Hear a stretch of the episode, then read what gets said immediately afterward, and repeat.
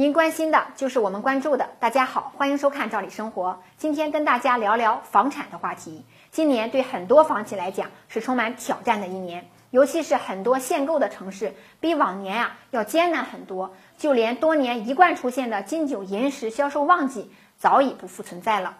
眼看到了年底，很多的房企打算冲业绩，迫切希望房产调控有所松动，有机会呢来提高这个销售量，回笼资金。纵观全国的房产走势啊，今年南京、天津、上海等多个城市的楼市限购确实是略有松动，而广东的珠海也在今年的五月和八月分别放松了限购。而且近期，南京、天津、三亚、长沙以及燕郊五地也都开始通过吸引人才的手段，变相的给限购啊开一道口子。具体形式呢，就是吸引人才入户，或者呢补贴购房等等。各地的一些变化，让一些对楼市敏感的部分人士认为，这是各地呀要给限购松绑的一个序曲。未来呢会有更进一步的放松，很多人都表示希望不小。那这个判断无疑是又让很多房企看到了希望。很多观望的购房者也活跃起来。那么这个调控真的是要放松吗？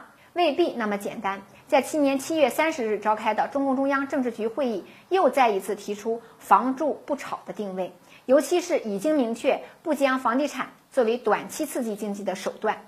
因此，即使是部分地区有所调控，单从整体格局来看，其实也是稳中趋严的态势。说楼市调控松动，还没有客观依据。事实上，房产调控不仅没有多少松动，反而在一些领域，比如金融领域啊，已经体现出明显的收紧态势了。因此，炒房客想要短期建立机会是不可能了。那这个房产还是保持只住不炒的主基调。今天的话题就聊到这儿。对于这个问题，您是怎么看的呢？欢迎您跟我们互动交流。咱们明天见。